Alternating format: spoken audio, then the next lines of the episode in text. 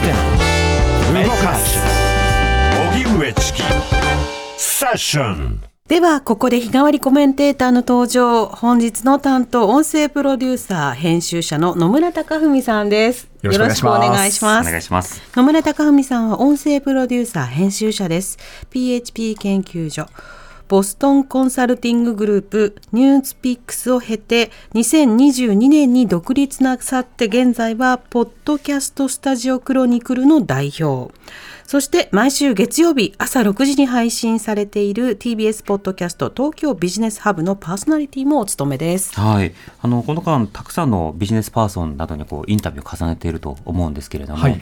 どうですか？あの番組継続していて何かこう自分の中に聞く側の変化っていうのはあるものですか、聞き手としての変化ですか、そうですねあの、まあ、いろんなその方にそのお話を伺ってるんですけど、うんあのまあ、やっぱりあのお話があのこうすごくこう流れが、はい縦板の水のようにお話しされる方もいらっしゃれば、うんうんあとはちょっとその考えながらお話しする方もいらっしゃるじゃないですか。うんでやっぱりこうあのララジオの現場もそうかもしれないですけど、はい。ポッドキャストの現場ってその空白の時間が怖くてですね、うん。言葉が止まってしまった時に、うんうん。だからあのついその言葉相手の言葉が止まるとあの自分の言葉をこうそこに要素として出しに行ってそれでこう空間を埋めようとするっていうのが沈黙恐怖みたいな。そうですね。はい。最近なんかそういう傾向が極まってきたなっていうふうに思いました。なるほど、はい、ちょっと余談ですけれども、はい。あの幽霊が通ったみたいな表現って子供の頃使いました？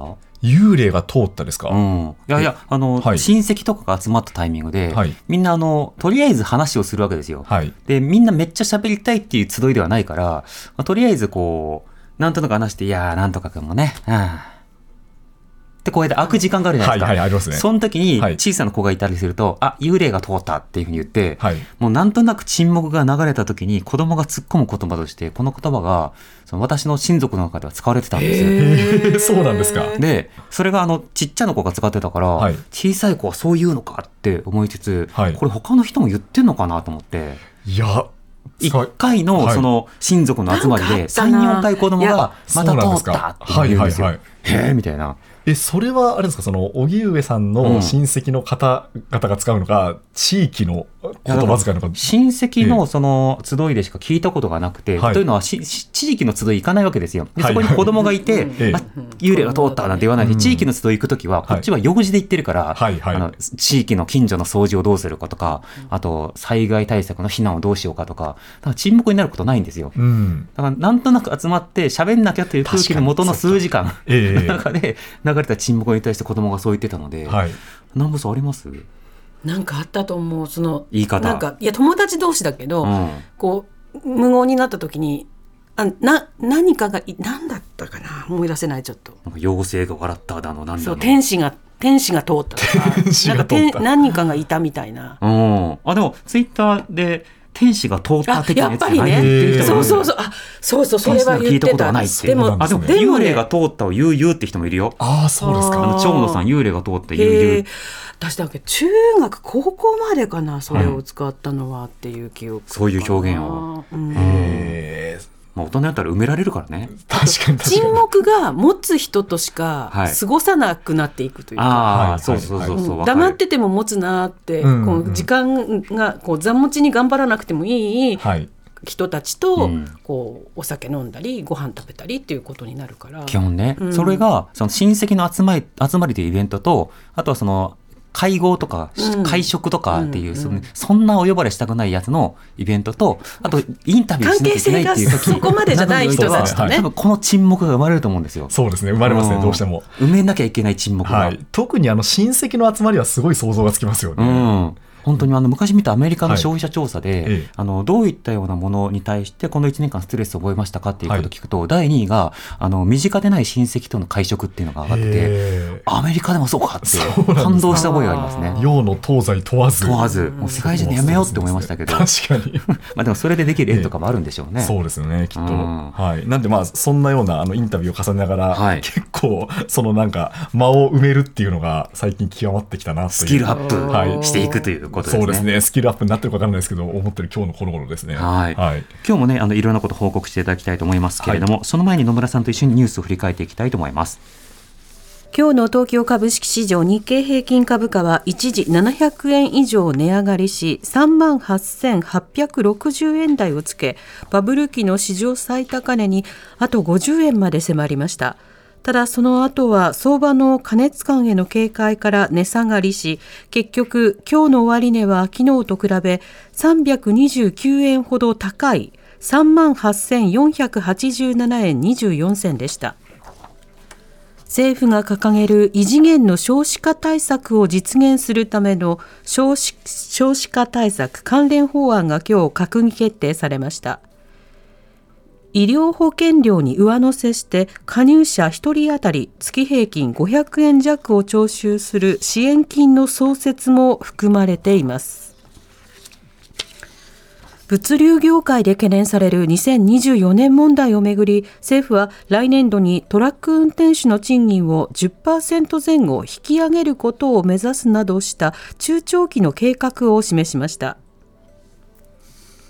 自民党の派閥の裏金事件を受け今日衆議院政治倫理審査会の幹事懇談会が開かれ野党側は収支報告書に不記載があった安倍派や二階派の衆議院議員51人を政倫審に出席させるよう求めました。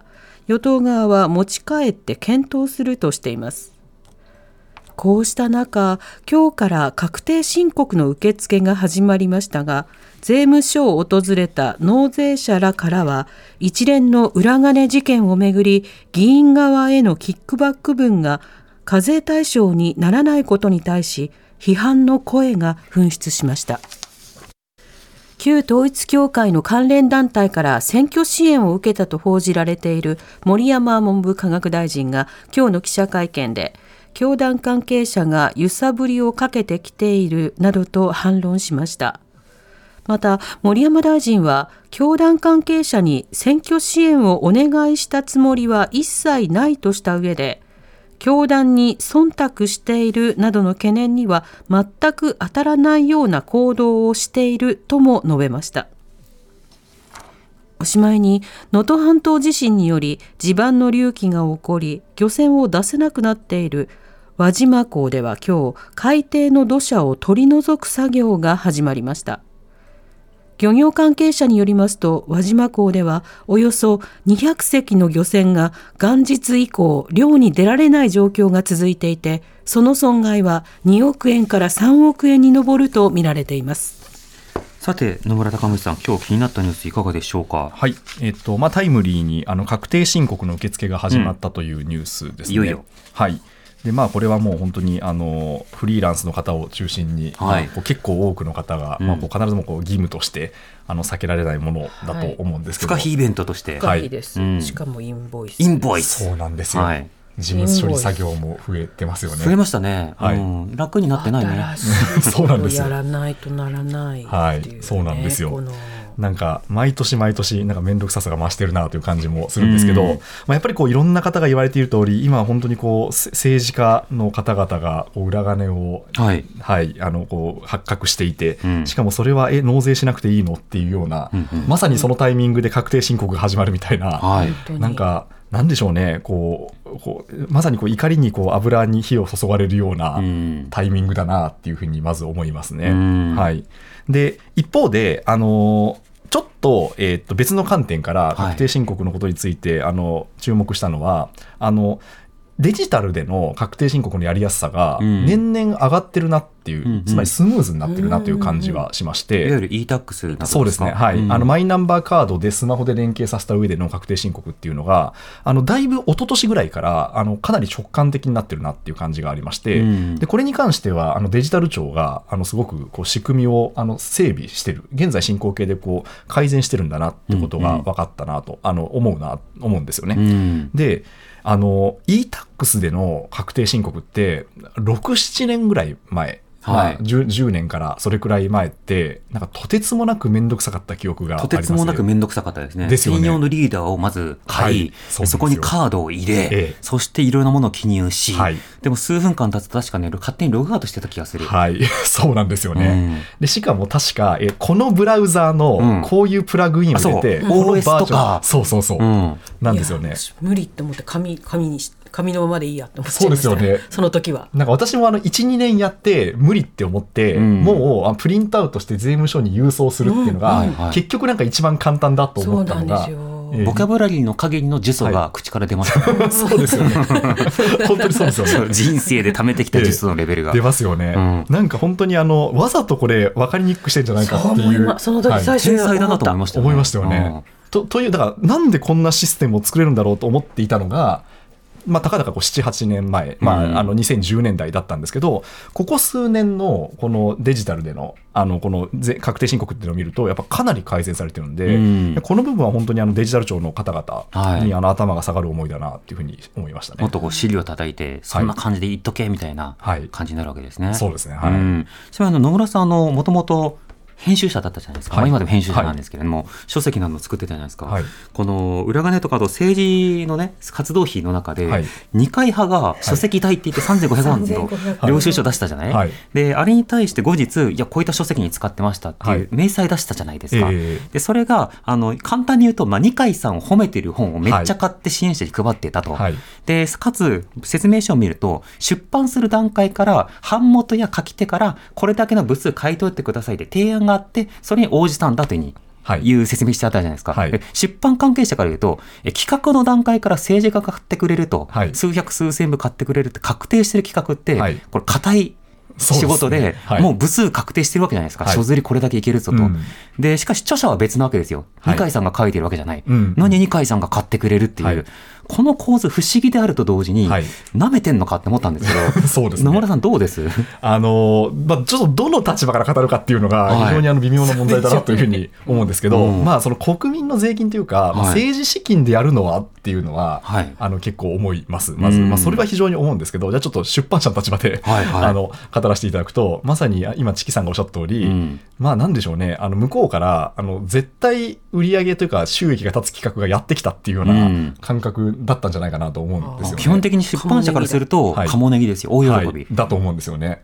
で基本的にあの出版社のビジネスモデルってあの売れる、まあ、20から30分の1の作品の黒字で、うん。売れない残りの、えー数十冊の赤字を補填するっていううんうん。ビジネスモデルなので、まあショートヘッドでロングテールをカバーするね、はい、まさにまさしくそうなんですよね。なのでそういうふうにこう確実に黒字が出る作品というかタイトルっていうのは、うん。出版社からしたら多分相当ありがたかったんじゃないかなと思うんですよね。うん。でちょっとその、えー、と出版社から直であの二階さんが買ったのか書店を経由して買ったのかっていうのはちょっと私あの知らないんですけど。名刺あの領収書見るとはい。一応書店じゃなくてはい。時価っぽいので、あ時価っぽいですね。書店経由で例えば紀ノ国屋とかで買ってると、はい。あのこれ木のベスといってね全国の書店が参考にするような書籍ランキングに影響するから、ええ。それはちょっとっていう憤りがさらに増したりしますけども、はい、あのランキングもそれで動かせちゃうっていうのはありますね。じゃあそうするとじゃあその部分のあの金額っていうのはあの今回のお金には入ってないと思うんですけど、うん。ただまあ出版社からするとあのすってであの利益を乗っけた定価で買ってくれるっていう話なので、うん。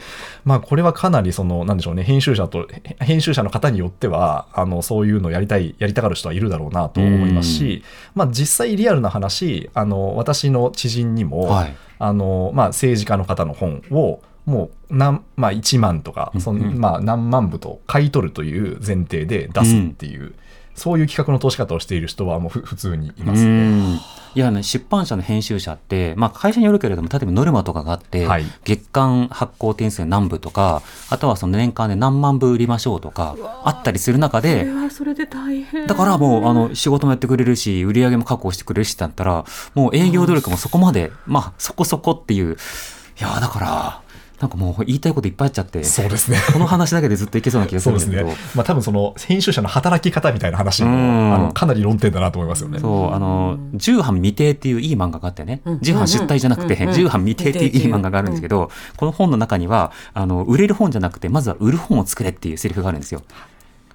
まず本を作り続けないと出版社潰れちゃうから、はいなんかそんな中で5000部とか確定の書籍がやってくると、でもね、そういった出版社がもし新聞系とか他の雑誌とか持ってたら、手心加えないかっていう問題とか、いろいろ出てくるので、うん。そういったこともね、いろいろちょっと出版界隈のリアルっていうものの観点からも、あの問題をちょっと語ることが必要だと、私は強く思うんですよ。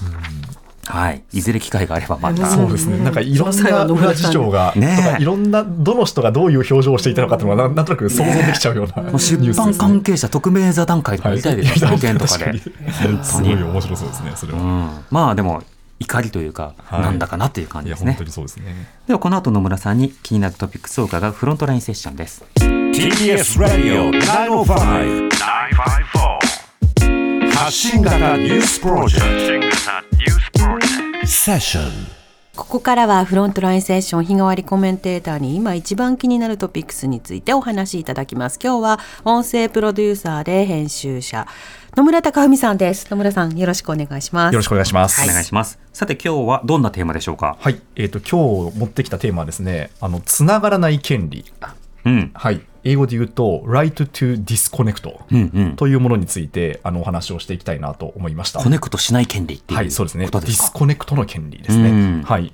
で、えっと、直近であの一つ動きがありまして、はいあのオーストラリアでして、オーストラリアがですね今月の8日にですねあの会社から時間外に電話やメールなど連絡があっても無視できるうん。権利をですねあの議会で成立させました。はい、でこれはですね、まあ、具体的にはどういうことかというとあの、まあえー勤務時間終了後に会社がかかってきた電話、うんうんうんそれからメールへの返信は従業員はペナルティなしでまず拒否できると。うんうん。まあ、電話出なくていいですと、メールも返さなくていいですと、でそれによって会社が、えっと、従業員を罰した場合ですね、あのまあ、つまり勤務態度が良くないとか、あと評価を下げるとかですね。なんで出ないんだとか。はい、そうした場合は、会社側に罰金が課されるっていうような法律になりまして、まあ、あのこの法律の罰金の金額見ると、そんな高会社にとって高くないのかなって感じはするんですけど、うん。まあ、最大で日本円に言うと200万円弱ぐらいっていう。金額なんで。まあでも、それなりに、はい。例えば中小とかも含めて、はい。企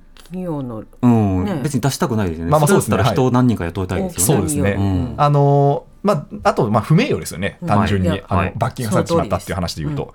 でそそういうえ法律がですね今年の2月あ失礼しました、えっと、今月2月8日に、えーオーストラリアで成立したと。うん。でちょうど今あの、オーストラリアでは9年ぶりにあのアルバニージー政権というのが政権交代果たしたんですけど、はい。あの労働法に関するあの改正というか、改革をどんどん進めていまして、うん。まあ、その一環として今回、あのこういう法律が制定されたということですね。はい。あの日本でも海外でもねインターバル規制ということで、はい。仕事終わってから仕事次始めるまでの間は何時間は必ず従業員の休みを確保しなさいっていう法律で例えば日本だとドライバーの方とか、はい。主に対象にこういったものがありますけれどもそれをより実行化するというかその間連絡もダメ。そうですね。メールとか電話で催促しちゃダメっていう、はい。そうしたことがつくわけですか？そうですね。あの、インターバルがあったとしても、まあ事実上なんかポコッとチャットで連絡が来たら、ある返さなきゃってなるじゃないですか。それこそあの、ええ。編集者とかだと、はい。著者から休日にはい。連絡が来て、はい。しかも LINE とか交換しちゃうと、ええ。これ既読スルーするのもなってはい。辛くないですか、もうなんかそんなことばっかですよね。ですよね。はい。いや本当に、うん。そうなんですよ。だから、まあちょっとすごい細かいテクニックですけど、はい。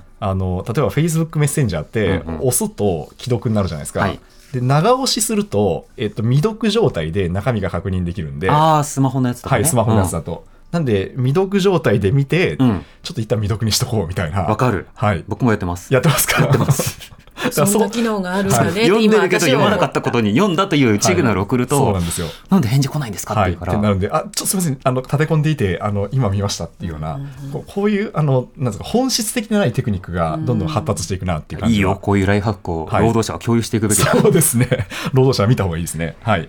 で、この権利なんですけど、つまり、えっと、勤務時間外や休日に、あの、仕事上のメールや電話に対応を拒否する権利なんですけどうん、もともとその走りとなったのはヨーロッパでして、はい。あの、2017年にフランスが法制化したのが最初ですね。うん。でその後あの EU 各国に広がっていきまして、えっと、イタリア、ドイツ、ポルトガル、ベルギーでも法制化されていて、うん。現在では EU 全体、なんで欧州議会であの EU 全体において、このつながらない権利っていうのを法制化するっていう議論が進んでいる最中です、影響力大きい、はい。うん、で背景としては、もうあのテクノロジーの発達っていうのがもう一番でしてうん、もともとこの概念が出たのって結構歴史古くて、はい。あの2002年にはもう言われていたみたいなんですね。当時まだメールだったんですけど、うんうんでもやっぱりあのテクノロジー上、全然その家のメールにうん。上司から遅れてしまうっていうことなんですよね。はい。なので、あのそのそれくらいからもうこのつながらない、つまり、えっと、労働時間外では連絡しない、しないでほしいという権利について言われていたんですけど、うんうん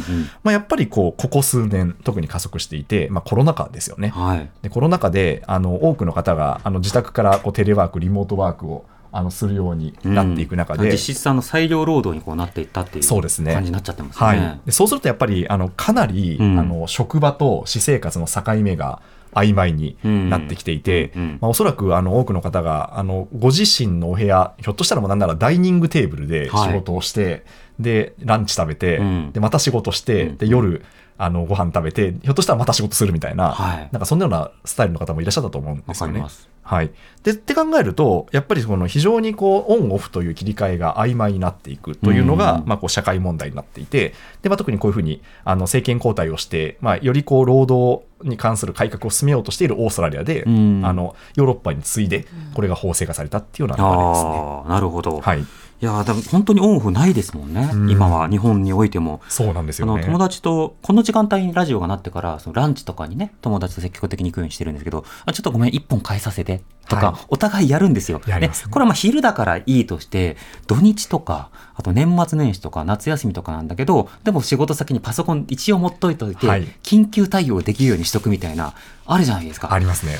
あれ嫌ですよね。いやですね、あの、もともとフランスではい。2017年に法制化された前の年、16年に、あの、マネージャー層ですね、管理職層を向けた大規模なリサーチが行われたんですけど、えー70%を超える管理職の人が、はい。バカンス中にパソコンを持っていって、わえーと、その場で繋いでいたっていう結果が出たらしいですね。バカンスじゃない。はい、バカンスはないんですよおね。現代社会である。な。はい、まさに現代社会で。で今回のオーストラリアでも、うん。あのこの、えー、と法制化される前にあのリサーチが行われまして、はい。えー6割ですかね。あ失礼しました。7割がやっぱりあの勤務時間外に働いた経験があるっていうふうに回答していると。日本のデータはどうなんでしょうね。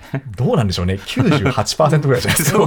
体感的には、はい。体感的には高いですよね。高いんですよねきっと。そんな感じしますよね。なるほど。はい、なのでやっぱりあのそういうふうにもともとうん。労働時間ってあのこう雇用契約で決まっていて、はい。で労働時間を過ぎたら別に労働する必要ないとか労働しなくてもいいじゃないですか。あとはその残業払うからっていう個別の協定が行われますよね。はい。サブロック。協定なんかもありますけどね。うん。なのであの、ま、むしろ働いてるときは、あのチキさんおっしゃった通り、もう残業代という会社が命じてやらせてますよねっていうのが、まあ、もともとのルールなんですけど、はい。まあ、こういう、なんでしょうね、バカンスみんな行くようなフランスでさえ、うん。そこがもうなし崩し的に、あのみんなこう、あの曖昧にこうプライベートの時間にこう仕事をしていたっていうのが、はい。まあ、全世界的にやっぱ起きていたってことで、うん。あのやっぱルールとして定めなきゃいけないよねっていうことになっていったってことですね。なるほど。はい。あのこの前フランス行ったんですけど、あのフランスはその本当に休みとかそうしたところに返事来ないよと。はい。いうふうにあらかじめもう行く前から注意されてて、だから本当はちゃんとアポを取る、で、その時間帯に行く、でその時間帯ランチだったらその時間はいないから、みたいな、うん。休みをちゃんと取るからねと、はい。日本の感覚じゃダメだよっていうことで、いろいろ対応したんですけれども、そのフランスにおいても、そうした、あの、つながらない権利については割と最近なんですね。そうですへね。ーあの、濃淡はもちろんあると思ってまして、うんまあ日本、日本人が98%かどうか知らないですけど、直感的には直感的には、はい。日本人よりもおそらく、あの、まあ、いやオン、オオフの時間を大切にされて、はい。でバカンスはこうつながんないというこ傾向はあるとは思います、うん。ただやっぱりリサーチの結果を見ているとそれでもたくさんの方がつながっているっていうようなうん。あの数字が見て取れるんで、うんうん。あのまあ、やっぱりこれってテクノロジーが生み出したもう本当に全世界的な現象なんだなっていうふうに思いますね。そうですね、ええ24時間のデジタル労働というのが今生まれてるということではいすもんね。、そうですね。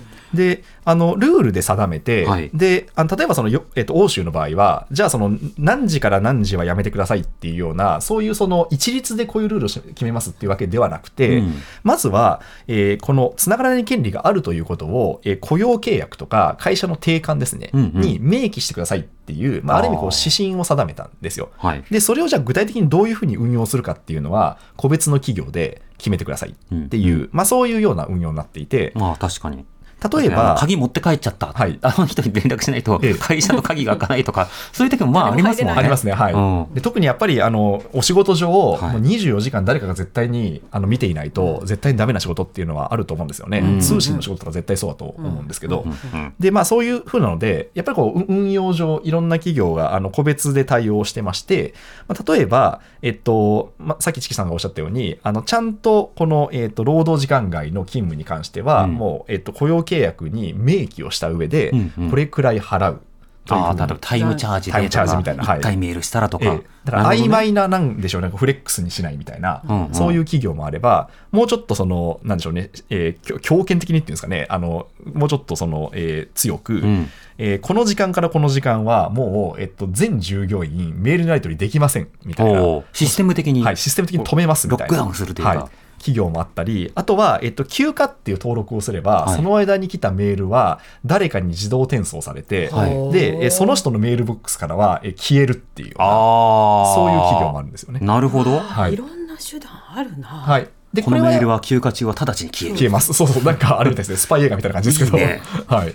なんですよ。だから、えっと、もうだ、誰か、だだ必ず休館取るときは、そのバッファーとなる方、バックアップとなる方がいらっしゃって、その人に連絡が行くようになるっていう。ような、そういう仕組みの、まあ、これあの、ドイツの企業なんかすごく進んでるんですけど、仕組み作りがうまいですね、やっぱり。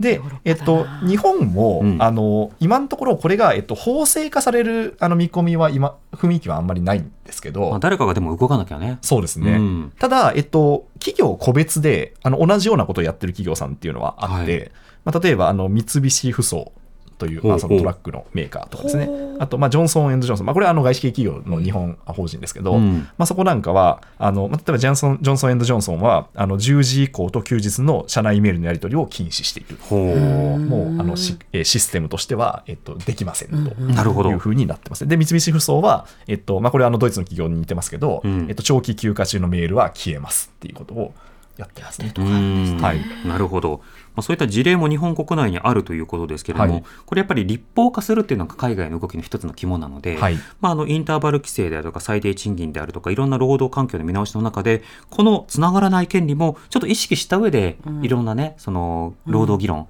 進めていきたいなと思いますよね。そうですね欲しいですよね。うん考えに入れてほしい。うんうん欲しい。そうなんですよ。だから、なんでしょうね。まあ、会社に所属してる立場じゃないじゃないですか。我々はフリーランス。はいフリーランスですそれでもだってやっぱええりなんか、あ返さないと悪いかてな。かフリーランスに送っていいという風潮すらあってだね。あむしろ それはまたおいおいなんですね。はい。あの編集者によってあの年末年始を、あの著者は書くんだろうみたいな体で、はいその1月8日とかにこう締め切りを設定する人とかいて そういう、そうなんだ。私の年末年始はそうですね。それはまあ正直ちょっとあの食らったことはありますね。それは。あの12月28日ぐらいに連絡が来て、はいあの1月5日までにみたいなご連絡は。よそういうの、はい。下請けだからさ書き手ってそうですね。まあパワーバランスによるけどね、うん。はい。へ全てのニュースが書き手への愚痴につながるという話ですけど、ででもこれは欲しいですね。はい、でただまあこれがあのもちろんそのすごいどんどん推進されてるかっていうと、うん。まあ、もちろんその懸念点っていうのもありまして、うんまずは、えっと、必ずビジネスっていうのは競争にさらされるので、うん。例えばもう24時間働きますみたいな国、要はそういうルールの国とグローバル競争した時にあ戦えるのかみたいな話はやっぱり一個あるんですよね。うんであとは、えっと、時差がある企業、あの視点がいっぱいある企業っていうのは、うんうん結構これでコミュニケーションが大変になるんじゃないかっていうのも指摘されていて、うんあの2時間ぐらい時差があってもうあそこの国には、えこの国でいうと、えー昼の3時ぐらいに送らないともう連絡つきませんみたいなうんうん状態なので、それがまあ生産性を下げてしまう可能性も指摘はされています。うんはいでも始めてる国がいる中でそことやり取りするということ増えれば、はいじわじわと広がっていくというか慣れていくそうですね、はい、対応はしていくんじゃないかなと思いますね。うんはいじゃあどうなるのかっていうことをね、ちょっと見ていきたいですね。今日は音声プロデューサーで編集者の野村隆文さんでした。ありがとうございました。ありがとうございましたあ。りがとうございました。えー来週月曜日、ジャーナリスト、青木治さんの担当です。お知らせに続いては、ジョブピックス編集長、野上秀文さんによる番組、ジョブピックスインセッションをお送りします。発信型ニュースプロジェクト。荻上チキ。セッション